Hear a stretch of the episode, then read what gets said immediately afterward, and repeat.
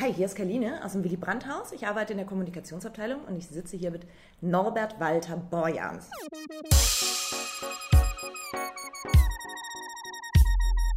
Die SPD hat jetzt gerade zwei Tage ihre Jahresauftaktklausur gestartet.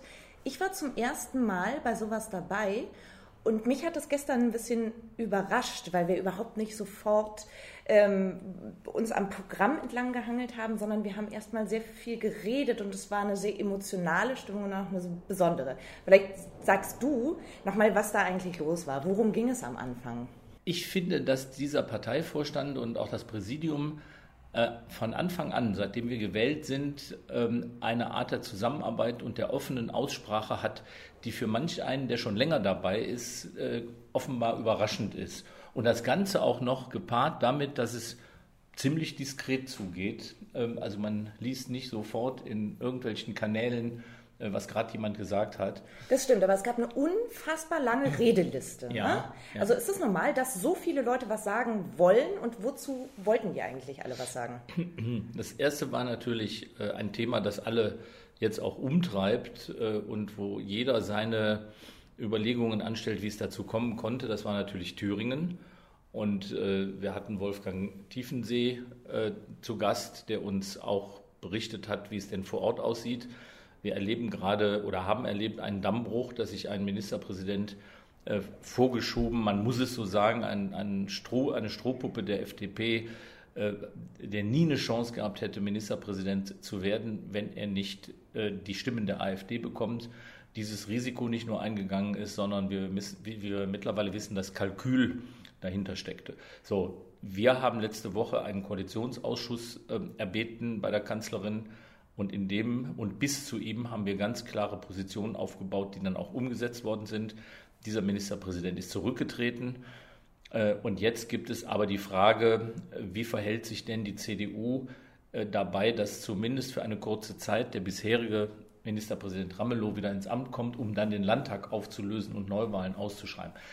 Man kann sich vorstellen, dass bei einem solchen Vorgang, bei dem es nicht irgendwie um irgendwas geht, sondern um die Frage, wie stabil ist unsere Demokratie und wer gibt sie den rechten Preis, dass da viele ähm, der Mitglieder des äh, Parteivorstandes einen Bedarf hatten, äh, sowohl über die Folgen nachzudenken, als auch über die Motive, die dazu geführt haben können und vor allen Dingen, was das auch für uns bedeutet. Bedarf klingt so klinisch. Also ja. das war unglaublich ja. emotional Tiefes gestern, das war leidenschaftlich, ja. genau. Ähm, und, und alle waren sich plötzlich auch sehr einig. Ja, ich glaube, dass in diesem Punkt ist erstens die SPD immer einig gewesen. Sie ist noch nie ins Wanken geraten, wenn es darum ging, eine klare Kante gegen rechts und auch gegen jede Öffnung nach rechts äh, zuzulassen. Äh, und wenn dann so ein Fall eintritt und man merkt, hier ist egal, welche Strömung, äh, ob man mehr für die Große Koalition oder dagegen ist und ob man sich eher konservativ oder progressiv findet, das hat immer alle unverbrüchlich verbunden. Die SPD ist das Bollwerk gegen rechts. Und wenn sie an diesem Punkt herausgefordert wird, dann steht sie. Und ich glaube, das haben wir auch in einer Weise deutlich gemacht nach draußen, auch im Übrigen gegenüber der Kanzlerin und AKK, äh, dass denen allen klar war, das ist nicht ein äh, möglicherweise vielleicht doch noch irgendwie anders, sondern das war eine ganz klare Linie. Äh, und die hat wie wir ja auch schon mittlerweile wissen, bei vielen Menschen dazu geführt, dass sie sogar gesagt haben, dafür gehe ich wieder in die SPD, weil sie einfach glaubwürdig und authentisch war und ist und es war keine Taktik. Einer von diesen Menschen, die äh, eingetreten sind, bin übrigens ich. Ich habe am 5. Februar meinen Mitgliedsantrag unterschrieben. Und dann schon beim Parteivorstand in aktiver Rolle. Das muss man sich mal vorstellen. Aber äh, tatsächlich, äh, dieses, dieses innere Bedürfnis, also dieser Zusammenhalt ja. der SPD, ja. diese Klarheit in dieser mhm. Frage, das war was unglaublich Befreiendes irgendwie in, dieser, in der vergangenen Woche. Und da habe ich auch gedacht, ihr, ihr verdammten Faschisten, dafür, dafür lohnt es sich irgendwie mal wieder in eine richtig demokratische Partei einzutreten, in ein Bollwerk, wie du gerade gesagt hast. So, jetzt Mich hat jemand gefragt, das ja. wollte ich nur noch dazu sagen, mich hat jemand gefragt, glauben Sie eigentlich, äh, dass die Demokratie jetzt in Gefahr ist? Und dann habe ich gesagt, die Demokratie ist immer in Gefahr, weil Demokratie muss man ständig verteidigen. Wenn man aufhört, sich zurücklehnt und sagt, das ist ja eine Selbstverständlichkeit, dann passiert sowas wie das, was wir jetzt erleben.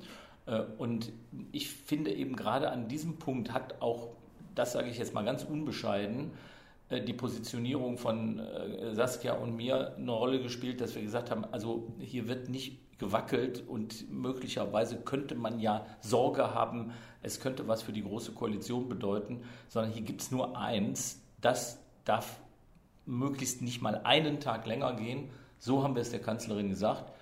Und die, das muss man auch sagen, hat maßgeblich mit daran geholfen, dass dann an dem Samstag die Entscheidung auch klar war, der tritt zurück und damit ist der Weg frei, wenn denn jetzt die CDU als solche und als Ganzes nicht wackelt. Aber wenn du sagst, wir haben die Demokratie zu selbstverständlich genommen, ist der Umkehrschluss dann davon, wir haben die AfD unterschätzt und ihre, ihre, ihr Wille zur, zur Intrige und, und ihre Macht, die sie da tatsächlich haben kann, wie Thüringen gezeigt Nein, ich glaube nicht, dass nicht wir als, als Parteien oder als, als SPD, sondern wir Bürgerinnen und Bürger, deswegen auch umso schöner, dass du dich jetzt entschlossen hast, auch äh, Teil der SPD zu sein. Ich glaube, wir müssen an der Stelle einfach mehr bekennen.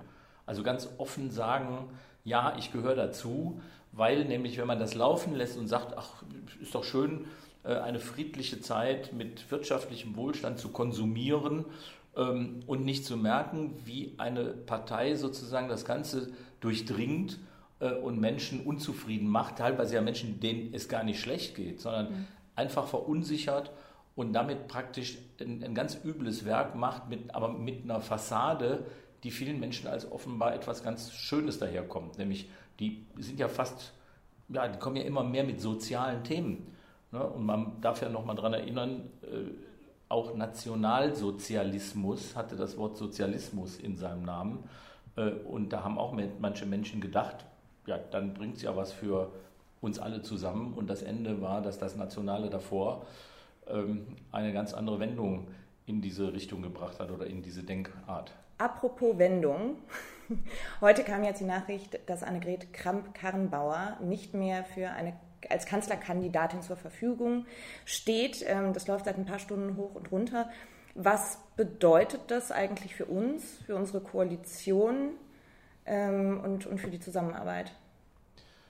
Du hast vorhin ja. bei der Pressekonferenz gesagt, es spricht ja erstmal nichts dagegen, nach einer neuen Führung zu suchen. Da haben wir Erfahrungen also wir haben erstens Erfahrung nach neuen Führungen zu suchen. Wir haben Erfahrung damit, das auf und sehr, sehr gute zu finden. durchaus auch über eine gewisse Zeit zu strecken, zu einem guten Ergebnis zu kommen. Das nehme ich gerne äh, zur Kenntnis und äh, und gleichzeitig dabei zu zeigen, dass Regierungsarbeit in dieser Zeit nicht zum Stillstand kommt, sondern dass richtig gute äh, Entscheidungen getroffen werden, sogar auf Veranlassung der Partei, die gerade nach ihrer Führung sucht. Also insofern könnte man jetzt sagen, das ist ja nichts äh, Problematisches. Die sollen jemanden neuen suchen und dann äh, anständig arbeiten und bis dahin auch anständig arbeiten in der Koalition. Das Problem ist hier nur ein anderes.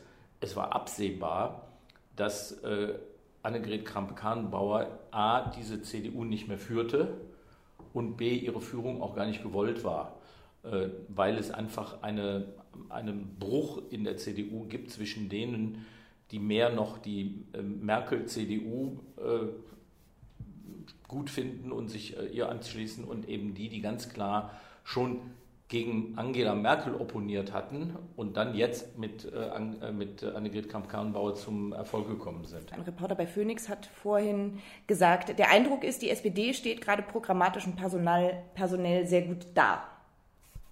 Ist das so? Was meint ja, Da kann man mal sehen, wie schnell doch so Beurteilungen sich ändern. Wir haben jetzt eine Zeit erlebt, da konnten wir machen, was wir wollen, auch wir beide, Saskia und ich. Und das war immer in irgendeiner Weise Grund für eine Interpretation, die am Ende schlecht aussah. Äh, und äh, ich bin davon überzeugt, wir haben auch da äh, Dinge vorgeschlagen und angestoßen, die hätte man auch anders sehen können. Und jetzt ist an dieser Stelle deutlich geworden, wie unsicher andere um uns herum und wie gefährlich um uns herum agiert wird. Und jetzt wird deutlich, wie geradlinig eigentlich dieser Kurs der SPD war. Und der ist ja nicht erst geradlinig geworden am vergangenen Samstag im Koalitionsausschuss, sondern den Beitrag für Stabilität und für eine demokratische Gesellschaft hat die SPD mit unglaublich vielen Entscheidungen, die sie im Kabinett, in der Regierung herbeigeführt hat, schon gelegt. Also äh, nur gegen rechts würde wahrscheinlich die Menschen ich sage jetzt mal nicht zufriedenstellen, weil wir haben ja zu viele, die sich von den Rechten praktisch leimen lassen weil man ihnen erzählt, es fehlt ja noch so viel und wir würden dafür sorgen, diese einfachen Rezepte. Ich glaube, die SPD hat die Kombination im Moment gut deutlich machen können, dass sie für die Alltagssorgen der Menschen etwas tut und wenn es darauf ankommt, die großen Bedrohungen, wie die Bedrohung unserer Demokratie, wirklich entschlossen abwehrt. Das ist echt schon auch für mich persönlich ein tolles Erlebnis. Ich habe einen Satz, möchte einen Satz zitieren. Ich habe hier einen Zettel von dieser ähm, Vorstandsklausur mit den drei großen Thesen. Ich habe da einen Satz gelesen, den ich sehr schön fand. Da steht, ähm, wir müssen uns darum kümmern, äh, dass Arbeit wieder mehr zum Leben passt, nicht umgekehrt. Ja, das ist natürlich ein Ding, was im Moment äh, einfach äh, viele Menschen erleben. Äh, das hat durchaus auch mit der Digitalisierung zu tun. Es gibt immer mehr Menschen, die entweder durch die Digitalisierung in Jobs sind, wo sie selbstständig als Einzelperson sind und im Prinzip sich auch ein Stück selbst ausbeuten, weil sie ständig verfügbar sein müssen, nicht gesichert sind in irgendwelchen Tarifen, äh, keinerlei Festanstellungen haben. Also das sind alles Dinge, auf die ein junger Mensch ja keine, äh, keine Planung fürs Leben aufbauen kann. Äh, und das Zweite ist, dass durch die Digitalisierung andere Dienstleistungen entstehen. Ich nenne mal nur die Paketboten, ne, die dann wiederum äh, zwar nicht direkt selbst digital arbeiten, sondern Bestellungen dann umsetzen und auch eine meine, miserable Beschäftigungslage haben. Ne, und deswegen glaube ich, ähm, nochmal wieder deutlich zu machen, wir arbeiten, äh, um zu leben und wir leben nicht, um zu arbeiten, ob obwohl Arbeit ein ganz wichtiges Element im das Leben ist. Das sagt ist schon ja wichtig. der Richtige an der Stelle. ja, ich ertappe mich manchmal dabei, dass ich, das ist immer, da triffst du den Nagel auf den Kopf. Also wir sind ja im Moment, äh, wenn man jetzt auch noch dieses letzte Wochenende sich anguckt, quasi rund um die Uhr äh, unterwegs und dann überlegt man sich tatsächlich, äh, musst du eigentlich ein Stück auch auf dich übertragen, was du für die Menschen haben möchtest, weil ich erlebe an mir selber, wie viel Spaß Arbeit machen kann, wie erfüllend Arbeit sein kann, aber dass du irgendwann physisch äh, auch an eine Grenze kommst, wenn es sozusagen keine, äh, keine Ruhezeit und keine Work-Life-Balance gibt. Denn auch ein Parteivorsitzender hat ein Privatleben. Und nichtsdestotrotz hat es sich diese Woche, finde ich, ganz besonders gut angefühlt, Teil dieser Sozialdemokratie zu sein. Ja, und sogar Teil äh, eines äh, pausenlosen Arbeitens. Vielen Dank, Norbert. Ja, gerne.